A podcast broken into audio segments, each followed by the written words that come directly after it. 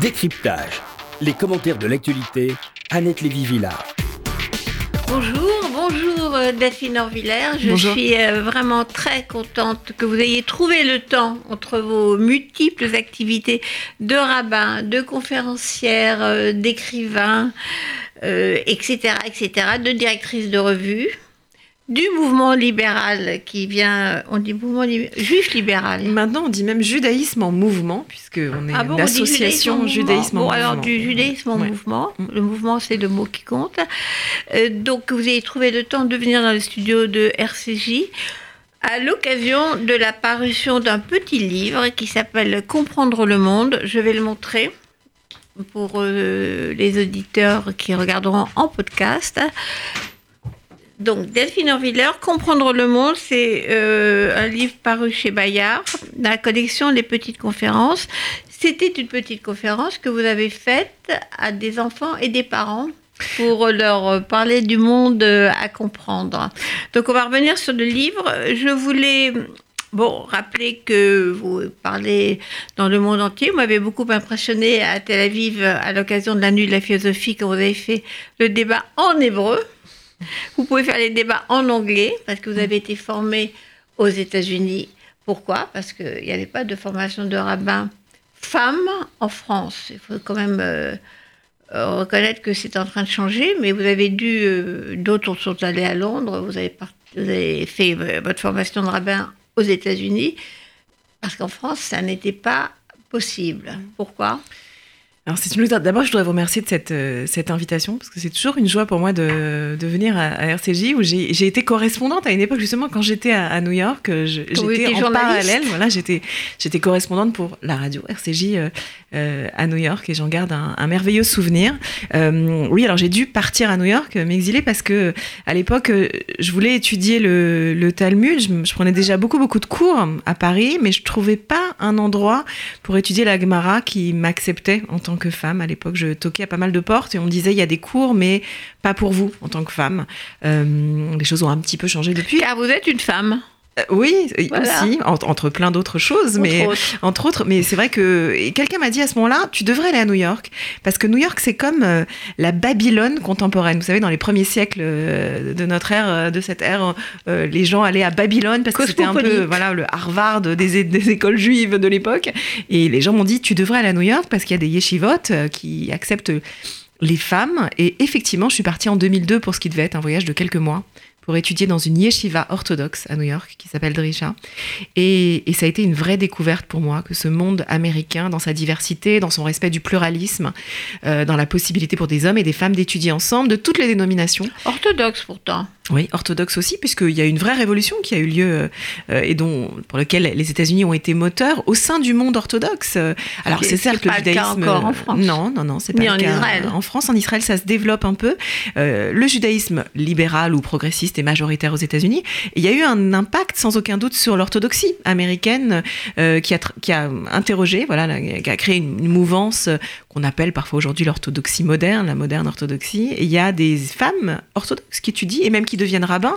On ne le sait pas de ce côté-ci de l'Atlantique. On s'imagine que le rabbinat au féminin, c'est purement un, phénomène libéral, non orthodoxe, mais c'est plus le cas aujourd'hui. Aujourd'hui, il y a un vrai questionnement sur l'égalité homme-femme, sur la place des femmes au sein de toutes les dénominations euh, juives. Et euh, moi, c'est ce que j'ai découvert à New York, c'est ce qui m'a mené vers l'école rabbinique, vers le séminaire. Euh, et c'est assez méconnu, méconnu de ce côté-ci de l'Atlantique.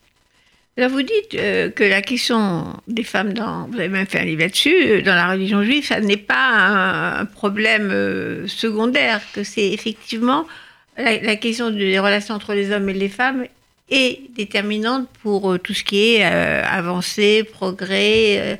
dire, c'est pas, c'est pas quelque chose qui ne compte pas, c'est fondamental dans pour toute religion, pour toute société, bien sûr. C'est fondamental pour tout système, je dirais système religieux, a fortiori, mais pour tout système. Moi, j'ai la conviction vraiment qu'un système qui ne fait pas de place au féminin est incapable de faire de la place à l'autre, mais à tous les autres. C'est-à-dire que, à travers la question de la place des femmes, se pose toujours en filigrane la question, on va dire, de l'altérité, un bien grand mot, enfin pour dire que voilà, la question de la place qu'on est capable à faire à l'autre, quel que soit le visage de cet autre. Si on fait pas de place aux femmes, en général, on n'est pas prêt à faire de la place à d'autres figures d'altérité, à l'étranger, aux non-croyants, aux non-pratiquants, aux convertis, à l'enfant d'un couple mixte, à l'homosexualité. Vous voyez, toutes ces questions euh, de, celui qui a été l'autre de l'histoire ou à la périphérie ou dans l'autre ou dans l'ombre, eh ben, la question des femmes le raconte. Voilà pourquoi je crois que c'est une question si euh, essentielle, une question politique centrale, un nœud gordien d'une certaine manière. Si on n'avance pas sur cette question, on n'avancera sur rien d'autre. Et c'est pas du tout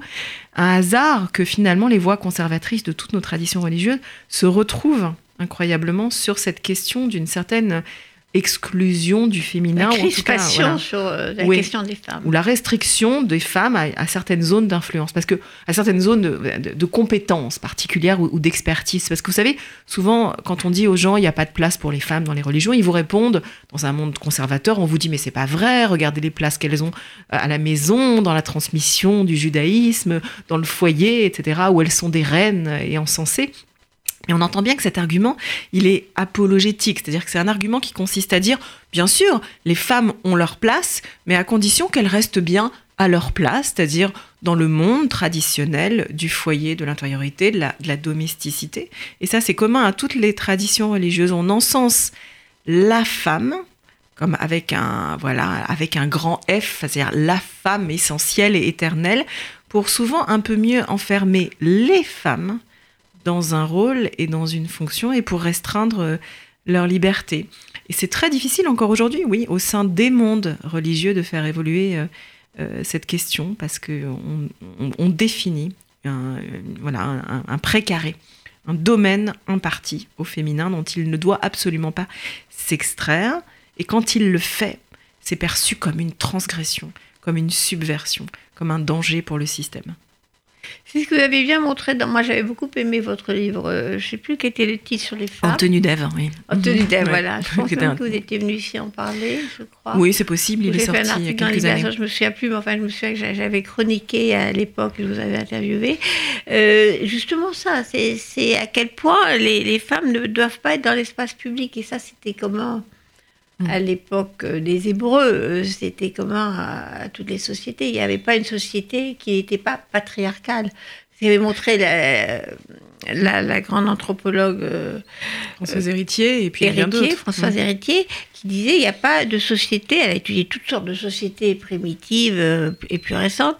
Il n'y a pas de société qui ne soit pas patriarcale jusqu'au 19e siècle mm. et au début 20e où ça a commencé à changer. Oui, et le propre de toutes ces traditions, encore une fois, c'est pas du tout propre au judaïsme, hein, c'est commun à bien des traditions, c'est que dans la plupart des cas, la femme ne s'appartient pas. C'est-à-dire que son corps, sa voix ou sa présence sont comme un bien public, un bien collectif. Et il est très difficile pour la femme d'avoir une propriété euh, sur son corps. Alors elle est toujours sous la dépendance euh, d'un autre, d'une société, d'une tribu, d'un père, euh, d'un mari. Et c'est très difficile, on le voit jusqu'à aujourd'hui pour les femmes finalement, de, de considérer qu'elles sont propriétaires de leur corps. On le voit même dans des débats non religieux, des débats nationaux aujourd'hui sur la question des droits reproductifs, euh, la remise en cause encore aujourd'hui de la possibilité d'avorter.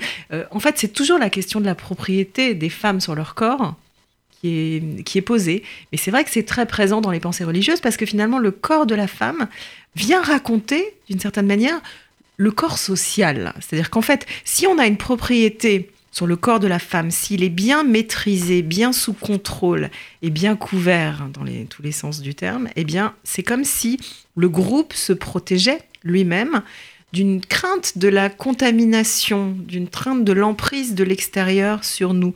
Il y a bien des anthropologues, des sociologues qui ont travaillé euh, cette question, c'est-à-dire que le corps de la femme, aussi parce qu'il symbolise finalement l'ouverture, la fertilisation, la peur d'une contamination, parce qu'il pourrait venir comme impureté de l'extérieur, eh bien, raconte symboliquement ce corps et son ouverture, ce qu'est la peur de l'ouverture en général dans nos sociétés. Est-ce qu'on est capable de gérer la porosité de nos mondes et de nos frontières? Et on le voit bien, pas juste religieusement, politiquement, à quel point la question des frontières, aujourd'hui, elle est tellement chargée et douloureuse et anxiogène pour beaucoup de gens. Comment on protège la frontière, la frontière de la nation, la frontière du groupe, la frontière des corps. Euh, voilà, toute cette question, finalement, en filigrane, elle est posée par la symbolique, euh, toutes ces questions sont posées par la symbolique du féminin dans nos sociétés. Et quand vous dites de l'autre, à partir du moment où on accepte que les femmes euh, soient, des femmes qu'elles souhaitent être, on, on accepte l'autre. Moi, je pense que ça répond à ce que vous venez de dire sur les frontières qui se ferment, qui ont tendance à se fermer. On voit ce qui se passe avec le Brexit, mais également à l'intérieur même de l'Union européenne. Et donc, c'est ça, c'est on rejette l'autre. C'est-à-dire tout à coup, on s'imagine qu'on peut se définir en décontamination. C'est-à-dire qu'on peut se raconter une histoire d'une identité propre. Avec des masques partout. Oui, bah alors c'est vrai que et, et aujourd'hui la, le- le- alors, la- la contamination effectivement telle qu'on va en parler malheureusement je pense beaucoup dans les semaines à venir ne Oui. nous aide pas euh, à, à penser ces questions parce qu'on va tous rentrer et, c'est- et c'est totalement compréhensible euh, dans une forme de réflexion sur comment on, on se protège, euh, voilà comment on évite certaines contaminations. Mais je crois qu'il faut penser plus largement à, au rôle qu'ont joué ces concepts politiquement et religieusement dans les sociétés dans lesquelles on habite. Aujourd'hui, il y a beaucoup de gens ces dernières années qui passent leur temps, et c'est le propre des replis identitaires qu'on vit aujourd'hui, à tenter de se définir sur le mode de la décontamination, sur le mode de la pureté, comme si on savait exactement ce que ça veut dire d'être un, un bon juif, un bon musulman, un bon chrétien, euh, purifié d'une influence néfaste d'un autre qui tenterait de nous abîmer ou de nous altérer. Il y a plein de gens qui racontent cette histoire hein, dans leur discours religieux, dans le discours politique, des extrêmes aussi. C'est totalement à l'œuvre. Oui, Delphine Dorviller, c'est ce que vous dites d'ailleurs dans, dans votre livre, dont je rappelle le titre, Comprendre le monde, qui vient de sortir, qui s'adresse aux parents et aux enfants, euh, sur la question de l'identité. C'est identité, pureté. Le problème de l'identité, vous dites, euh, comme euh, j'aime beaucoup la phrase que vous dites à propos des rabbins, que les rabbins en général ils répondent à une question par une autre question. Pourquoi vous demandez ça? Voilà. Pourquoi? Et Donc l'identité, le problème de l'identité dont vous dites dans ce livre, on ne sait pas trop ce que c'est d'ailleurs, mais quand ça, une question de pureté, donc ça, ça devient un enfermement, c'est là où les problèmes commencent. Oui. En fait, le mot identité, qui est tellement obsessionnel, euh, on entend partout, c'est décliné partout dans nos sociétés, euh, c'est revendiqué, il est problématique. juive Oui, l'identité juive, on en parle tout le temps, mais, mais il est problématique ce mot, parce que vous l'entendez en français, c'est vrai dans d'autres langages d'ailleurs, mais en français, identité suggère qu'on est qui on est parce qu'il y a en nous de l'identique. C'est-à-dire que l'identité et l'identique, c'est le même mot, et ça suggère que vous êtes qui vous êtes, parce que quelque chose en vous n'aurait pas bougé, ce serait reproduit à l'identique, euh, serait fidèle à ce qu'étaient vos parents, vos grands-parents, vos arrière-grands-parents, etc. Or, on le sait aujourd'hui, l'identité, c'est pas ça. C'est-à-dire que l'identité ne se construit pas dans une reproduction à l'identique. L'identité consiste toujours à faire avec ce qu'on a reçu, à y être partiellement fidèle, mais toujours un peu infidèle si on veut que ça reste en vie. C'est-à-dire que, d'ailleurs, l'identité juive en est une bonne démonstration. L'identité juive, elle dure dans le temps, elle perdure, elle permet, elle résiste au temps qui passe, parce qu'il y a quelque chose dans notre identité juive qui est à la fois fidèle et infidèle à ce qu'ont été nos parents. C'est-à-dire qu'on se, transmet quelque chose, mais c'est toujours un peu réinterprété. On introduit voilà ce que dans la pensée de l'exégèse juive, on appelle un chidouche, un renouveau de sens. C'est-à-dire qu'à chaque génération, on hérite de quelque chose et puis on en fait quelque chose, on fait avec.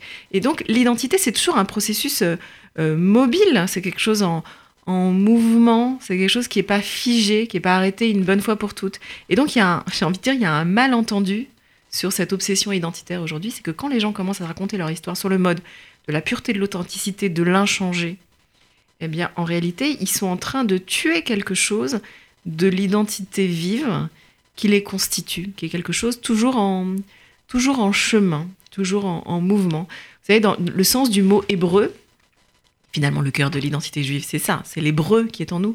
Hébreu, euh, les auditeurs le savent sans doute, ça vient d'une racine. En hébreu, la avor, être un ivri, c'est être quelqu'un qui passe, quelqu'un qui traverse. Le premier qui est défini comme ça dans les textes, c'est Abraham. Abraham, il se met en chemin, et alors il devient un hébreu, et son identité, il vient de Chaldée pourtant, on pourrait l'appeler Abraham le Chaldéen, on l'appelle jamais le Chaldéen, on l'appelle l'hébreu, parce que ce qui définit son identité, c'est de ne plus être identique au lieu de sa naissance. Donc notre identité, c'est d'avoir quitté une identité. Si on est des enfants d'Abraham, ça veut dire qu'on est capable, comme lui, d'être qui on est, parce qu'on n'est plus là où on était. On est qui on est parce qu'on n'est plus qui on était. Et donc, je trouve que c'est une proposition que fait l'hébraïsme qui, en fait, a des résonances politiques extrêmement importantes pour aujourd'hui. L'identité, c'est toujours une mise en mouvement. Alors justement, je trouve que votre petit livre euh, dit tout ça pas beaucoup de pages, mais il le dit très fermement, qui est très bien. Et justement, c'est le mouvement. C'est-à-dire, euh, vous parlez de l'importance du passé, qui ne passe pas, mais qui ne doit pas servir à la nostalgie. Euh, ce qui est toujours la, même chose, c'est-à-dire on utilise les textes anciens, mais pour avancer, pas pour reculer ou pas pour rester figé. Et c'est ça, pour moi, l'intérêt vraiment de, ce que vous expliquez aux jeunes et aux moins jeunes. Euh, vous partez de choses absolument euh, assez marrantes dans, votre livre, Delphine Orviller, à la fois Star Wars, d'un côté et la tradition du CEDER de l'autre. Vous fusionnez les deux traditions, la moderne et l'ancienne, mais qui fusionnent dans un même mouvement. C'est-à-dire, vous racontez la sortie d'Égypte, pourquoi est-ce qu'on a besoin de re-raconter la sortie d'Égypte Effectivement, je tenais à, inclure un élément de pop culture, on va dire, de Star Wars. Moi, si je devais inviter un personnage imaginaire à, mon CEDER un jour, j'adorerais inviter euh, Yoda. Vous savez, ce petit personnage de, Star Wars, qui est en fait le sage par excellence, qui sait raconter des histoires. Mais euh, vous en souvenez sans doute, la particularité de Yoda, c'est qu'il parle toujours euh, à l'envers. C'est-à-dire qu'il dit grand, tu seras, puissant, tu deviendras, etc.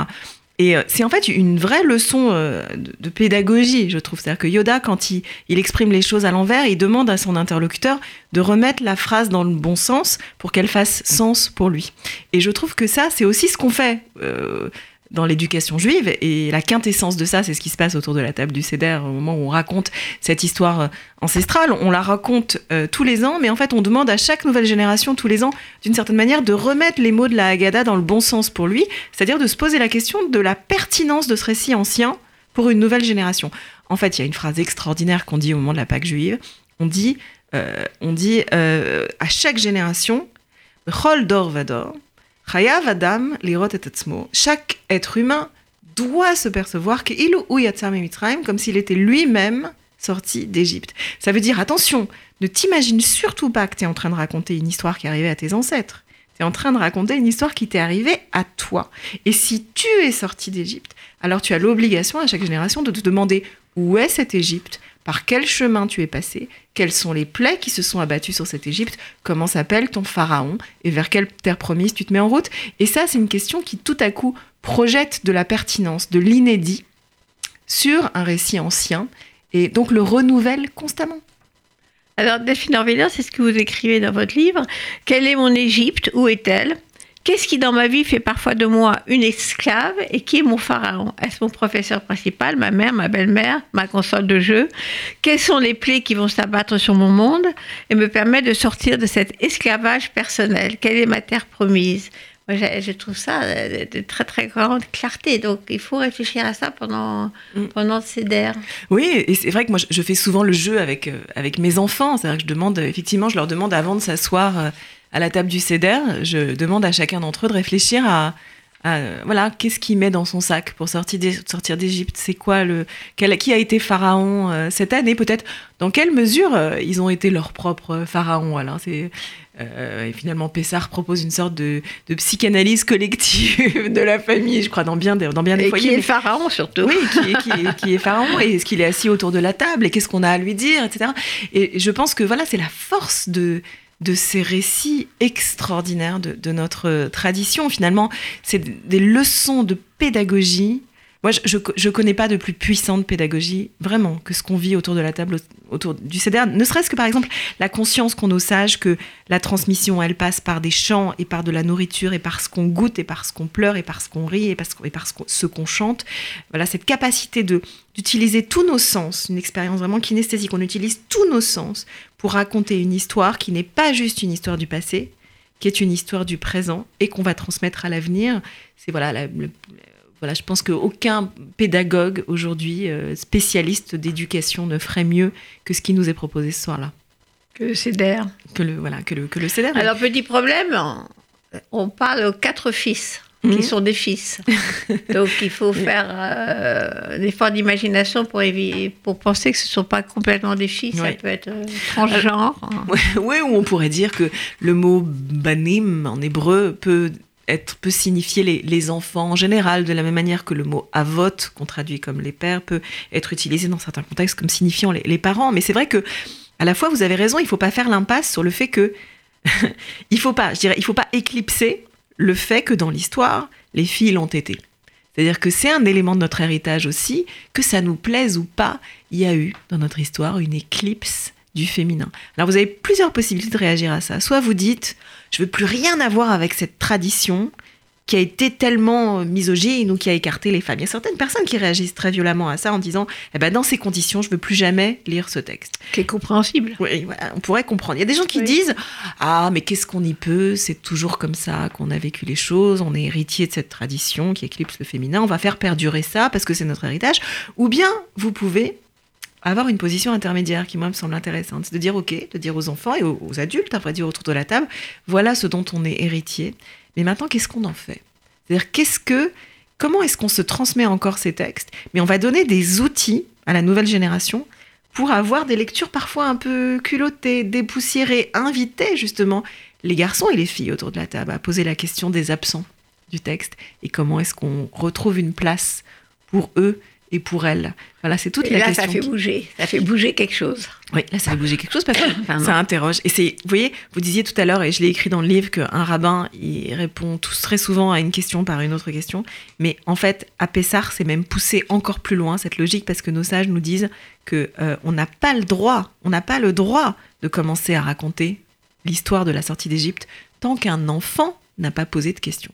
C'est-à-dire qu'en fait, on est censé raconter cette histoire, mais pour la raconter, cette histoire, pour pouvoir la transmettre, il faut d'abord que la génération nouvelle nous ait interrogés. Ça veut dire qu'il faut être capable de susciter chez eux euh, le sens du questionnement, le fait de ne pas tout accepter, de ne pas accepter qu'on les gave d'une certaine manière de cette histoire, mais leur faire ouvrir la bouche naturellement par le questionnement, par l'interrogation, pour qu'on puisse commencer à raconter. Et ça, je trouve que c'est une grande clé de, transmission en général dans l'existence. Je pense que on enseigne, et je pense que plein de profs pourraient le raconter euh, bien mieux que moi, on n'enseigne jamais aussi bien qu'à un enfant qui vous a d'abord posé la question. C'est-à-dire parce que parce qu'on vous a demandé, alors tout à coup, ce que vous allez transmettre prend une, pertinence et a une résonance euh, particulière.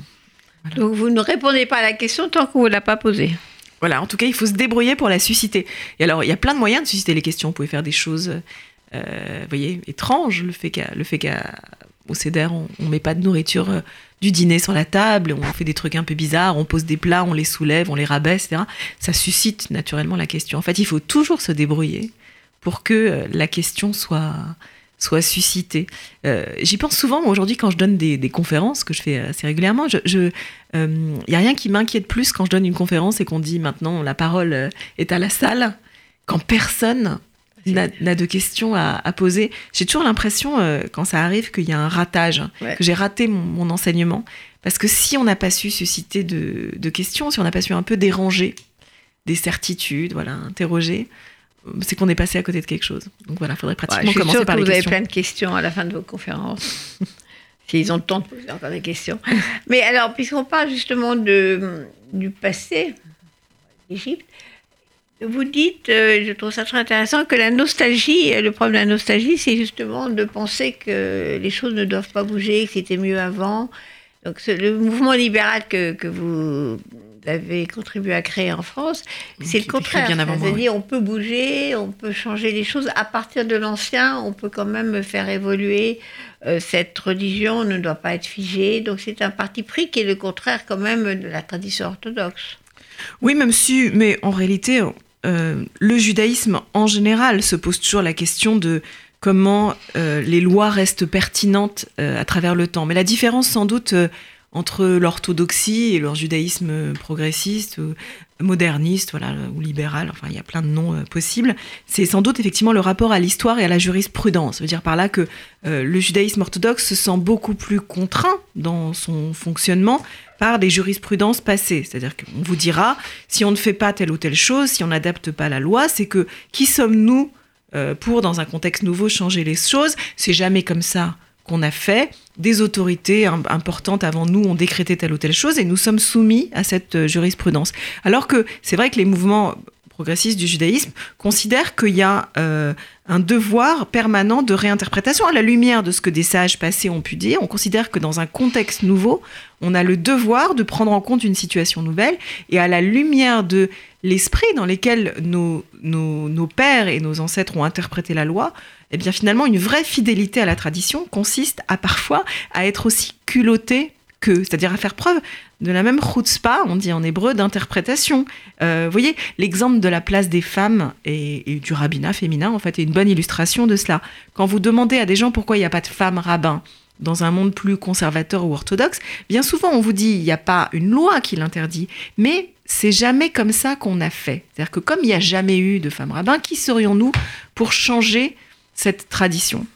Donc c'est en fait l'effet et le poids de la jurisprudence qui empêche les choses d'évoluer. Alors que dans le monde libéral, on dit, voilà, la place des femmes n'étant plus celle qu'elle est dans nos sociétés aujourd'hui, on a un devoir qui va être moral et religieux de notre point de vue, que la place des femmes dans le culte et dans nos synagogues soit à l'image de ce qu'elle est dans la société, c'est-à-dire un devoir de faire évoluer les choses à la lumière d'un monde inédit dans lequel, euh, dans lequel on vit. Donc vous voyez, c'est finalement un rapport différent au changement et à la jurisprudence euh, juive qui définit la, différence entre ces dénominations.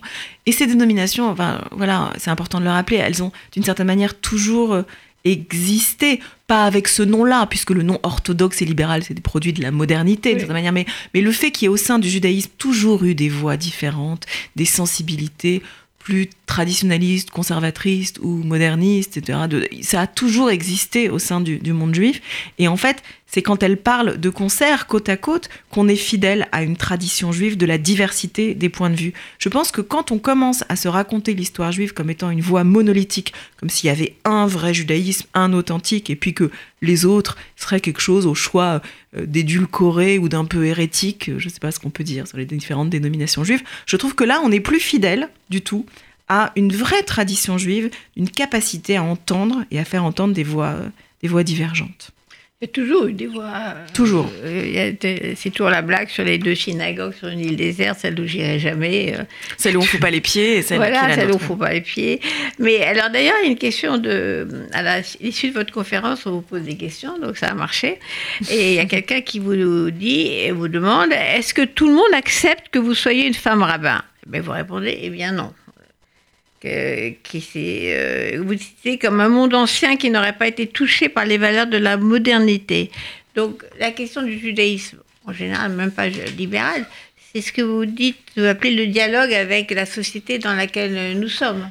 Oui, c'est l'idée qu'on n'est pas dans, un, dans un, une bulle hermétique euh, qui finalement où on ne serait pas influencé par le monde euh, au milieu duquel on vit. Moi, je crois que le judaïsme a toujours été en contact avec le monde euh, environnant, et d'ailleurs, ça a même été la condition de sa survie. C'est-à-dire que je pense que la force de survie du judaïsme, a été de pouvoir euh, réagir avec et parfois contre le monde qui l'entourait. C'est-à-dire que en fait, la, la vie juive s'est constituée parfois sous l'influence des sociétés qu'elle a croisées, et parfois en y réagissant euh, en réagissant contre. Mais vous voyez, à nouveau, le calendrier juif, finalement, le raconte de façon très pertinente. Pratiquement chacune des fêtes du calendrier juif vient raconter notre rencontre avec le monde extérieur. Vous voyez, je vais encore parler de, Pâques, décidément, on va penser, tout le monde va euh, penser qu'on s'apprête à faire la, Pâque juive. En même temps, oui, mais, mais, finalement, qu'est-ce qu'on fait le soir de la Pâque juive? Vous savez, on s'accoude, euh, comme le faisaient les Romains, euh, et on mange des mets qui étaient les apéritifs traditionnels de la Rome antique.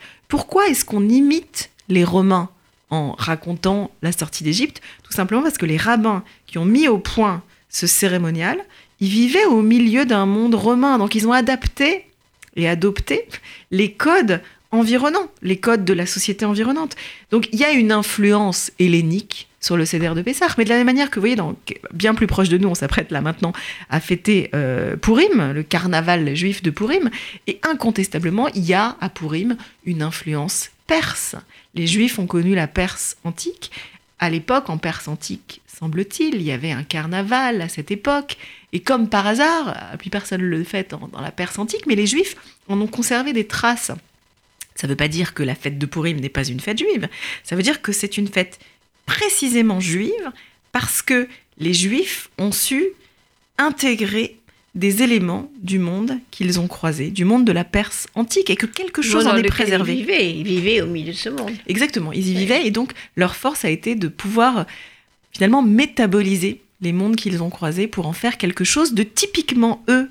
Mais ce monde qui est typiquement eux est un monde influencé, et donc on est aux antipodes de la rhétorique de la pureté obsède certains. Vous savez, quand on vous dit c'est quoi le purement soi, le purement juif, le strictement juif, authentiquement juif, ce qui est authentiquement juif, c'est d'avoir su ne pas être pur tout au long de l'histoire, ce qui peut sembler paradoxal, mais c'est une sorte de... Voilà, le purement soi dans le judaïsme, c'est la prise en compte de ce qu'on doit à l'autre, dans qui on est.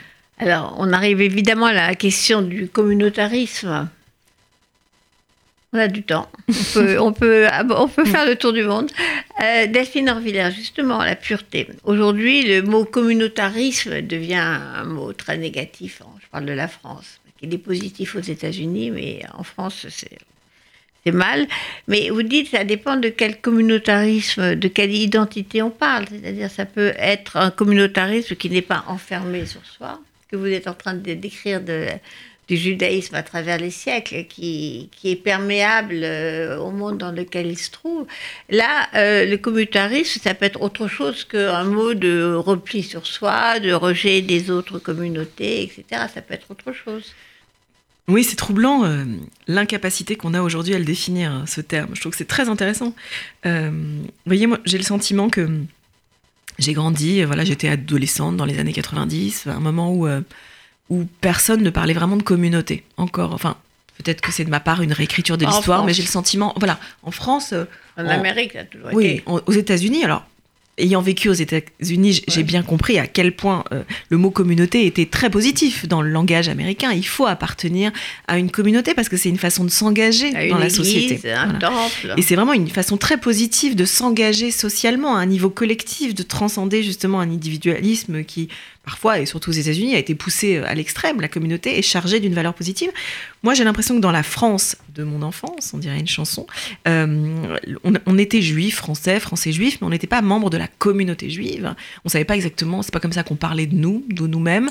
Il y a eu une bascule qui est d'ailleurs difficile à dater, où tout à coup, le communautarisme monte en France et vient, c'est vrai, menacer un certain modèle français, parce que ce que ce communautarisme français euh, voulait dire tout à coup, c'est qu'on n'était plus que un élément de notre identité. C'est-à-dire que nous qui nous définissions comme, euh, moi je pourrais dire, voilà, je suis juive, euh, française, euh, ayant grandi en province, vivant aujourd'hui à Paris, ayant vécu à l'étranger, euh, ne faisant pas de sport, enfin voilà, je, peux- pourrais, je pourrais démultiplier les façons, voilà, la façon finalement Identité. polysémique de, de me, ra- de me raconter, protéiforme, mais on a l'impression que le communautarisme, finalement, ce qui vous confisque ces dernières années en France, c'est la possibilité qu'être autre chose qu'un petit bout de vous-même. C'est-à-dire que tout à je coup, suis juive et rien d'autre. Ouais, et à chaque fois que vous parlez, on n'entend que ça. C'est la voix juive, la voix de la communauté juive. Comment pensent les juifs? Comment mangent les juifs? Vont-ils aller en Israël? Comment votent-ils? Que lisent-ils? Que pensent-ils? Vous voyez, cette façon finalement caricaturale d'appauvrir vos définitions personnelles en n'étant plus que le juif en vous. Et non seulement vous n'êtes plus que le juif en vous, ce qui est c'est troublant, mais en plus, le communautarisme, il a tendance à rendre monolithique vos appartenances, comme si il n'y avait plus qu'une seule façon d'être juif. Vous voyez, les juifs pensent comme ça, mangent comme ça, votent comme ça. Bien sûr, je caricature maintenant, mais le propre du communautarisme, c'est que ça écrase tout sur son passage, et que donc c'est extrêmement dangereux pour la, la, complexité des façons d'être au monde. Il y a plein de façons d'être juif, et on le sait, le judaïsme nous raconte suffisamment bien. Quand il y a deux juifs, il y a au moins, au minimum, trois points de vue. Mais finalement, le, communautarisme qu'on a expérimenté ces dernières années en France vient écraser tout ça et considérablement appauvrir nos, définitions de nous-mêmes. Et, et c'est et c'est ça le drame finalement qu'on a vécu. Mais il pourrait en être autrement, bien sûr. Comme vous le dites, on pourrait définir notre, notre attachement communautaire de façon plus euh, positive. Finalement, il n'y a rien de, de mal à imaginer que euh, on puisse se sentir des affinités de sensibilité, des affinités affectives avec certaines personnes et que ça va définir notre communauté. Le problème, c'est quand tout à coup, quand ça prend toute la place en vous, et quand ça vous isole du reste du monde. Et c'est en ça où j'ai trouvé que ce qu'a déclaré euh, le président Emmanuel Macron il y a quelques jours était intéressant quand il lui dit séparatisme. voilà commence à parler de, de séparatisme. Alors attention, il n'est pas dit que le mot séparatiste soit beaucoup plus clair que le mot communautariste. C'est-à-dire que lui aussi, le mot ah, séparatisme. Je trouve que d'abord, il a évité effectivement le mot communautarisme et j'ai trouvé ça assez pertinent. en oui. Parce qu'effectivement, le problème, c'est la séparation, c'est pas la communauté, c'est le contraire. C'est pas d'être ensemble. Le problème, c'est d'exclure les autres, c'est de se mettre en dehors de la société. Oui. Trouvé que pour une fois, euh, c'était le mot juste. Oui, c'est-à-dire que c'est un mot qui nous permet de pointer à quel point le mot communautarisme ne, ne veut plus rien dire. Mais ça nous oblige dans un deuxième temps, et je crois que peut-être c'est le débat qui s'engage maintenant, à définir exactement quel problème on aurait avec la séparation. Parce que finalement, on pourrait imaginer que parfois certaines personnes se séparent un peu sans que ça pose problème à la communauté nationale. Et de fait, on pourrait en parler au sein de la communauté juive. Il y a des gens qui vivent un peu séparés, qui vont dire voilà, nous on voudrait avoir nos restaurants, euh, voilà, nos écoles, nos façons de vivre, etc. Et ça peut être tout à fait respectable parfois d'avoir des gens qui se vivent comme un peu séparés. Mais la condition, c'est qu'est-ce qui, qu'est-ce qui nous raccroche encore les uns aux autres? Il doit rester des fils, effectivement, de ce qui nous raccroche encore les uns aux autres. Et c'est ça qu'il faut essayer de creuser aujourd'hui. Et moi, je pense qu'il y a aussi d'autres éléments. Oui, à quoi, à quoi ça ressemble Comment on les définit Qu'est-ce qui reste encore comme les fils sacrés d'un commun? répondre par une autre question. Ah, moi, je pense que, disons que je ne vais pas répondre par une autre question, mais je voudrais complexifier un tout petit peu le débat. Je pense que, au-delà du séparatisme, il y a d'autres choses qui posent problème à notre société. C'est quand tout à coup un groupe se vit d'abord, euh, d'abord le prosélytisme peut poser des questions particulières, c'est-à-dire quand un groupe religieux n'a pas été le cas du judaïsme, mais voilà, ça pose un vrai problème quand une religion se vit comme détenant une vérité qu'elle doit, qu'elle se doit pour exister d'imposer à un autre Et une vérité éternelle qui n'a pas changé avec les siècles. Voilà, ça c'est quelque chose qu'il faut explorer. Et puis, et puis la question, et j'y reviens, qui est la question de la pureté, qui là est à l'œuvre dans tous les fondamentalismes religieux, juifs comme les autres. Voilà. Et quand on est dans des, des obsessions autour de, de, la pureté, alors là, je considère qu'effectivement, il y a un danger pour la communauté nationale quand on se raconte son histoire sur le mode du pur, de l'authentique et du non contaminé. Ah, donc ça s'appelle pas communautarisme, ça s'appelle autre chose. Voilà, mais en tout le cas, danger a un autre nom. Il faut, il faut toujours, euh, ça c'est très juif de se poser la question de, voilà, de comment on n'a jamais fini de définir où est le problème exactement. C'est-à-dire qu'on continue à, voilà, et les mots sont très utiles là-dedans. Alors on cite toujours, et peut-être un peu trop, cette citation, mal nommer les choses, c'est ajouter au malheur du monde, cette phrase de, Camus, mais, mais, je pense qu'elle est, elle est effectivement pertinente, et, c'est là où le débat avance aujourd'hui, c'est qu'on est en train d'essayer de renommer ce qui pose problème à notre société, et tant, voilà, il faut continuer à chercher le mot juste. Parce que là, le, chiffon rouge communautarisme est agité par euh, toutes sortes de gens pour désigner des groupes ethniques qui se reconnaissent comme juifs, par exemple, en disant vous, les juifs, vous êtes communautaristes parce que vous avez envie de, effectivement d'avoir vos écoles, vos restaurants, etc. Euh, et en soi, c'est un enfermement parce qu'ils peuvent avoir effectivement avoir envie d'avoir leurs écoles et... et que ça ne pose pas de problème à la République, bien entendu. Que ce soit même paisible, ce qui a été le cas pendant très longtemps. Oui. Ce qu'il est toujours, d'ailleurs, dans la majorité euh, des cas. Donc c'est ça où en fait il faut faire attention de ne pas euh, noyer le problème dans un terme qui inclurait euh, des gens qui vont pas nécessairement poser problème euh, à la République. C'est là où fait il faut être minutieux dans la façon dont je pense on, on, nomme, euh, on nomme les choses. Mais en tout cas, je trouve ce débat sémantique intéressant pour la nation aujourd'hui. Oui, parce que comme vous dites, il va falloir trouver le mot juste. Parce que là, mhm. pour l'instant, ce mot communautariste sert à de fourre-tout. Mhm. pour euh, désigner des gens de façon négative, par définition. Alors, puisqu'on parle euh, de pureté, euh, je tombe évidemment sur la question du blasphème. Mhm. C'est-à-dire qu'on n'a pas le droit de dire du mal d'une religion, d'un dieu. Alors, l'exemple de la, petite Mila, qui est persécutée, qui doit se cacher, être protégée, ne peut plus aller à l'école parce qu'elle fait moquer euh, de l'islam, pas des, pas des musulmans, mais de l'islam. Et vous avez écrit un texte que moi j'ai trouvé formidable, une tribune sur euh, l'humour, euh, Dieu qui a de l'humour. Là, vous retrouvez une tradition juive quand même qui traverse les siècles. On a quand même, dans toutes les catastrophes possibles, gardé le sens de l'humour. Et là, sur la question du blasphème, qui n'est pas drôle, qui est drôle, même quand c'est comique, quand c'est Charlie Hebdo, euh, c'est comique et en même temps, euh, c'est puni de mort. Donc, c'est pas si comique que ça. Mmh. Donc, euh, alors, je voulais que, que, vous me reparliez de cette tribune sur Dieu, l'humour et le blasphème. Mmh. Mmh. En fait, à l'origine de, cette chronique, j'ai voulu réagir euh, un peu au propos de la garde des Sceaux, Nicole Belloubet, qui s'est exprimée dans, le monde et qui, d'ailleurs, et, c'est heureux et à juste titre, a rappelé, euh, euh, a rappelé qu'on était dans un pays où, bien entendu, qu'on avait le droit de se moquer des, des croyances et qu'il n'y avait pas de voilà, il y a pas de blasphème reconnu dans notre société, dans la laïcité, dans la laïcité française. Mais elle, a, elle, a, écrit une petite phrase où elle disait qu'on n'était plus au temps de, Moïse où on lapidait le, le blasphémateur. J'ai eu envie de réagir à cette phrase parce que en fait, dit ça, j'ai oui, entendu. Voilà. Euh, et en fait, euh, je, comprends bien ce qu'elle a essayé de dire, qu'effectivement, on a, on, peut-être, on, on, a, on, a on a dépassé un, temps où et on, existait encore Moïse, le. Moïse lapidé. Non, parce que en fait, d'un point de vue littéral, on lapidait les femmes adultères dans la littéralité de la Bible, vous pouvez trouver effectivement que la loi implique qu'on lapidait les femmes adultères, qu'on pouvait euh, euh, tuer un fils euh, rebelle et effectivement et condamner à mort un, homosexuel, etc. Enfin, toutes ces lois, dans leur pure littéralité, sont dans la Bible. Mais il me semblait extrêmement important de montrer à quel point justement la tradition de lecture, la tradition de lecture rabbinique, s'est toujours éloignée de cette littéralité et qu'elle a fait preuve de beaucoup de finesse et de subtilité dans ses lectures pour se distancier du sens littéral et pour proposer avec beaucoup de, encore une fois, de chutzpah, de culot, mais c'est notre tradition qui en est héritière de cela, euh, d'autres possibilités de lire le texte. Alors sur la question du blasphème, en l'occurrence, il me semblait important de le rappeler, les rabbins n'ont jamais lu littéralement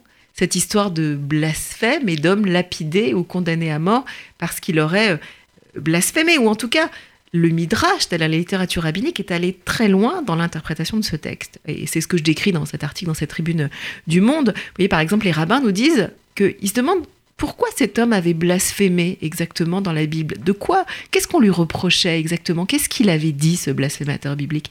Et alors les rabbins osent une explication incroyable. Ils nous disent que en fait, le vrai blasphème de cet homme euh, dans la Bible, c'est que euh, il avait accusé les Hébreux et Moïse de ne changer le pain euh, sur le tabernacle. Vous savez, toutes les semaines, on disposait du pain en offrande à l'éternel au tabernacle, euh, sur l'autel. On ne changeait ce pain qu'une fois par semaine, selon la loi biblique. Et cet homme serait un jour, se serait offusqué en disant, mais comment osez-vous servir à Dieu du pain sec, du pain rassis? Et donc, ce qui est intéressant, c'est que selon nos sages, selon le Midrash, c'est ça qui constitue un blasphème, à savoir le fait de se lever pour venger l'honneur de Dieu. C'est-à-dire de s'imaginer que votre Dieu est si petit qu'il aurait besoin que vous défendiez son honneur et que vous lui serviez tous les jours du pain frais et qu'il serait offusqué qu'on présente devant lui du pain sec ou du pain rassis. Donc il y a presque un renversement de la proposition. Le vrai blasphème, c'est de se lever pour sauver l'honneur de votre Dieu dans la tradition rabbinique. Dieu est beaucoup plus grand que cette petite voilà, façon de s'offusquer euh, qu'on lui, qu'on lui prête. Et je trouve que c'était voilà, important de rappeler ça, que dans nos traditions religieuses, il existe des interprétations chargées d'humour, de mise à distance de la littéralité, et qu'on aurait tort de s'imaginer qu'il y a d'un côté le monde religieux arriéré, un peu moyenâgeux et criminel, et que nous, euh, modernes, on serait heureusement sortis de tout ça et qu'on aurait mis ça de côté. En fait, moi, je pense que c'est plus compliqué que ça. On a besoin, justement, dans notre modernité, de s'inspirer de ce que nos traditions ancestrales euh, racontent dans leur capacité de, mise à distance, dans leur capacité d'intelligence. Euh, l'intelligence en français, c'est un mot qui vient de inter Guéret, ça veut dire lire entre. Intelligence, c'est la capacité de lire entre les lignes. Voilà, moi je trouve qu'aujourd'hui on a besoin d'intelligence dans notre rapport au texte, à tous les textes de nos vies. Comment on fait pour lire entre les lignes, d'apporter de la subtilité de lecture qui fait qu'on s'inscrit dans la vie et pas dans, et pas dans le mortifère et pas dans l'assassin. Voilà. Et c'est là où la Fermila, elle est, elle est emblématique. Je crois qu'on est nombreux à pouvoir associer nos forces y compris de l'intérieur de nos mondes religieux, pour rappeler que c'est une bénédiction de vivre dans un pays où on a le droit de critiquer les croyances. Et ne pas être tué pour ça, si on peut éviter ça. Mais euh, donc, à part le, blasphème, je voulais aussi euh, revenir sur, euh, évidemment, la, la, laïcité, puisque vous dites effectivement que la laïcité, c'est une bénédiction. Donc venant de la part d'un rabbin, c'est bien de, de redévelopper cette question. Que, pourquoi est-ce que la laïcité, c'est une bénédiction pour vous, euh, Delphine Orvillers Je crois que pour moi, la laïcité, c'est une bénédiction parce que la définition de la laïcité, c'est qu'elle crée un cadre dans notre société qui est un cadre non saturé. C'est-à-dire un cadre non saturé de croyances. La laïcité, elle vous dit que dans ce cadre républicain, aucune croyance, quelle qu'elle soit, ne pourra prendre toute la place. Il y aura toujours du plus grand que ce que je crois, du plus grand que mon monde, du plus grand que mon monde religieux, que mes croyances ou que ma lecture de la vérité ou ma lecture des textes. Et donc c'est comme si la laïcité garantissait un infini au sens d'un plus grand que soi, d'un toujours plus grand que soi. Et je trouve que c'est comme une recette. Euh, vous voyez, si je devais le traduire dans un langage juif rabbinique, c'est comme une recette contre l'idolâtrie en fait. L'idolâtrie, c'est l'illusion que votre croyance, elle peut prendre toute la place euh, et qu'elle est d'une certaine manière, elle est, elle est finie parce qu'elle dit tout du monde. Et, je crois que voilà, il y a dans la, promesse de la laïcité euh, quelque chose qui est comme une, voilà, une lutte contre l'idolâtrie. Il y a toujours de la place pour un autre, il y a toujours de la place pour, pour ce qu'on pourrait encore dire et penser, un au-delà de soi. Et je trouve que voilà, c'est une, une, condition de, de relation aux autres et un, voilà, qui, moi, en tout cas, me place dans une, dans une immense gratitude. Je crois que j'en ai jamais été aussi consciente que au début de l'année 2015, moment où je, j'ai souvent raconté ça, mais je me suis retrouvée un, matin froid de janvier euh, à accompagner euh, Elsa Kayat, euh, la psy de Charlie, à Montparnasse, entourée de sa famille et entourée de l'équipe de Charlie, dans le sentiment qu'on était en train de partager. Mm. Une psychanalyste qui a été donc la seule femme assassinée ce matin-là à la rédaction de, Charlie Hebdo. Euh, et, euh, et, voilà, j'accompagnais ce matin-là, je menais la, cérémonie, donc une cérémonie juive d'inhumation à sa mémoire, entourée de cette équipe de Charlie et d'une France euh, sous le choc, bien entendu, et, dans ce sentiment incroyable qu'on partageait en cet instant, la conscience de tout ce qu'on devait à, à, la République et à la laïcité. Un moment qui a été pour moi un moment de bascule, sans aucun doute quand même un, pays, euh, enfin des synagogues où on a toujours remercié la France dans une prière. Mm. Oui, c'est vrai que tous les Shabbat matins, on, prononce euh, un moment solennel de l'office, une prière pour, pour la France et pour ses dirigeants. Ça m'a impressionné quand j'étais petite. Mm. Cette prière pour la France, parce que justement aux États-Unis, quand j'étais aux États-Unis, comme vous, j'ai pas vu euh, ce genre de, prière au pays ou à l'État. Mm.